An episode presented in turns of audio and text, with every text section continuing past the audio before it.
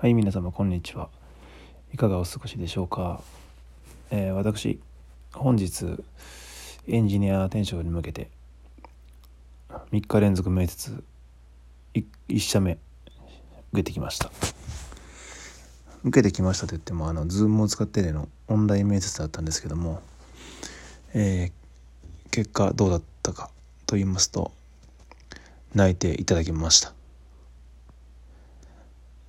これはうん半分嘘で半分本当なんですけどね、まあ、どういうことかというとですねそのまあよくあるエンジニアの派遣業者なんですけども SES と呼ばれる種類のものなんですけどもあの未経験がエンジニアさんが働ける案件がないです。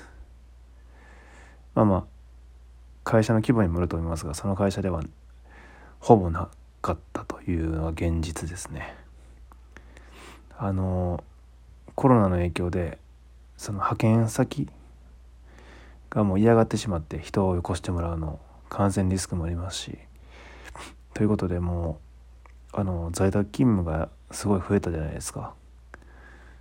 その影響もありあのベテランさんでも仕事が余って席が余っている余ってるというかその仕事に就けない。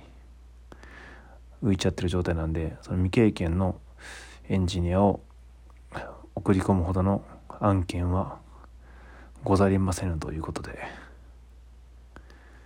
あのリアルな現状ですね。まあ突きつけられましたね。本当にあのまあこの時期じゃなかったっていうのもあるかもしれないですけどもうん、コロナが与えたデメリットメリットですよね。在宅勤務が増えてそのまあできるエンジニアというかあのもうあらかじめね慣れている人とかそのバリバリ頭いいとかすげえできる人はすぐね馴染めるんですけどもあの私のようなちょっと中途半端系のねエンジニアにとっては死活問題ですね。うん。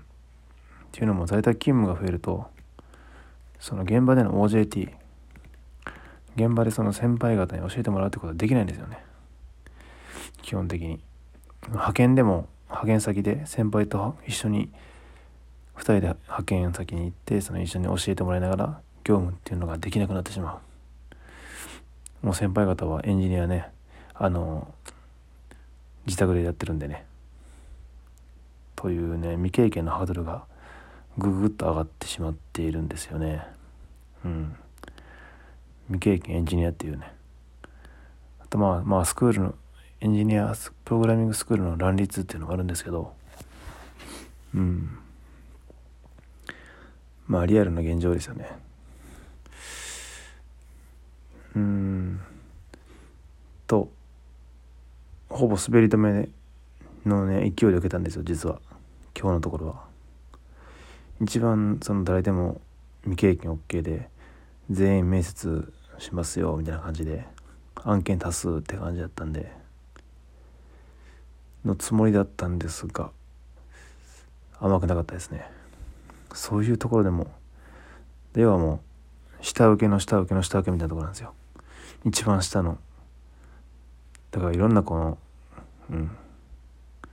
まあ雑魚案件で言ったらダメなんですけど そういうのが集結するところでもなかった。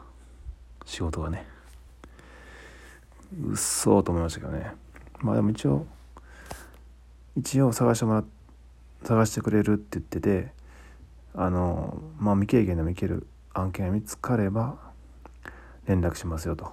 で僕もその時にまだ他のところ見つかってなかったら仕事があの一応契約結んでまあ契約社員使用期間2ヶ月やってから正社員になると。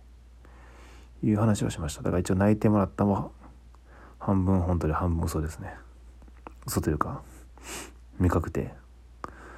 うん。って感じです。で明日受けるところが2社目ですね。3社中 ,3 社中2社目。はあの社内 SE 社内のエンジニアです。社内システムエンジニア。だから会社の中に在中して駐在か。して社内のシステムとかそのアプリケーションとかホームページとかの保守運用制作に携わる。だからある意味だから仕事が長いってことはないんですよね。絶対に。うん。結構会社的にもあの社名は言えませんがまあまあ全然あのいろんな事業を展開してる勢いがある会社さんなんで仕事がないことはない。ただねこれまたね癖がすごいんですよね。癖が強い。もうまず第一にえー、離職率が半端ないです。そうですね。入れ替わりが激しいってことですね。人の。うん。その理由としては実力主義が挙げられますね。はい。あのどんどんやっぱね社長の方針でまあ事業の展開がすごいすごいんですよ。本当に。もういろんな方面にバーバーバーってこうすごいスピードで展開してる状態なんで。ですよね。あのマニュアル通りの決まりきった業務とかではななくでもその3番瞬発力が求められるようなあの臨機応変にどんどんスピード重視で対応できるようないわゆる仕事ができるこなせる人間が残ってるようですね、まあ、ネット上の口コミを見てもそうですね。うん。ただメリットとしてはその自由な社風そういうどんどん挑戦できる社風であるからこそ年功序列ではない。若くてもどんどん認められれば役職がつくし給料も上がるし、えー、やりたいことも声を出していけば挑戦させてもらえる環境である。だから仕事ができる人にとってはとかめちゃくちゃ頑張れる人にとってはすごいいい環境ってことですね。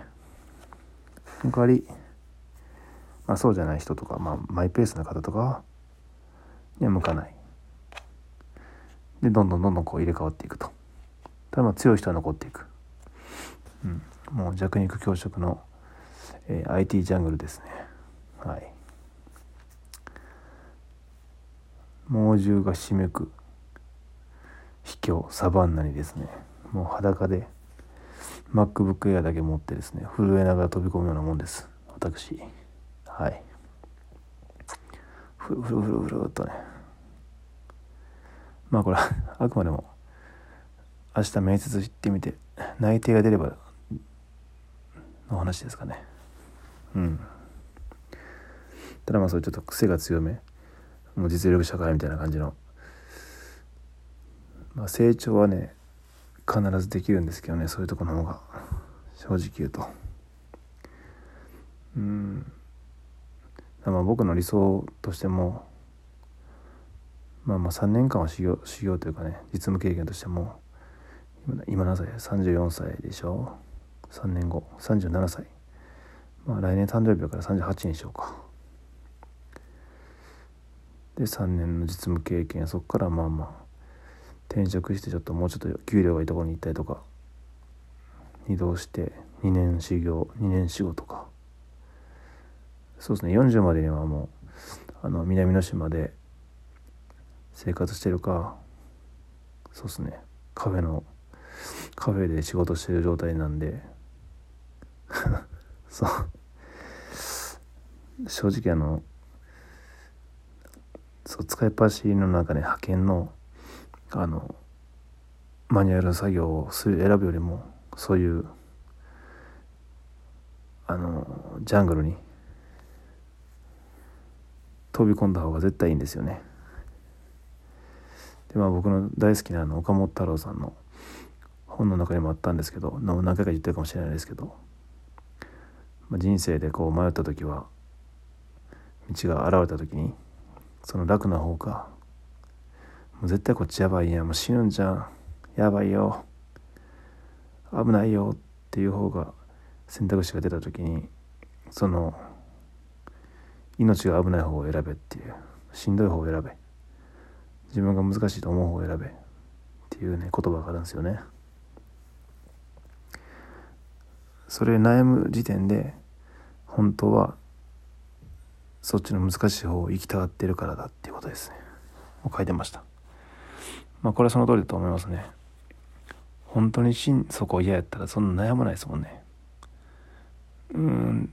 まあ今の僕みたいにこっち行ったらすごいしんどくてね下手したら精神病むかもしれんけどでも絶対力つくしスピードも上がって仕事もできるようになるっていう悩みがある時点で本当は行きたいんですよねそっちに。こう長い目見た時にこうね海外のまだ生活を達成するためにも。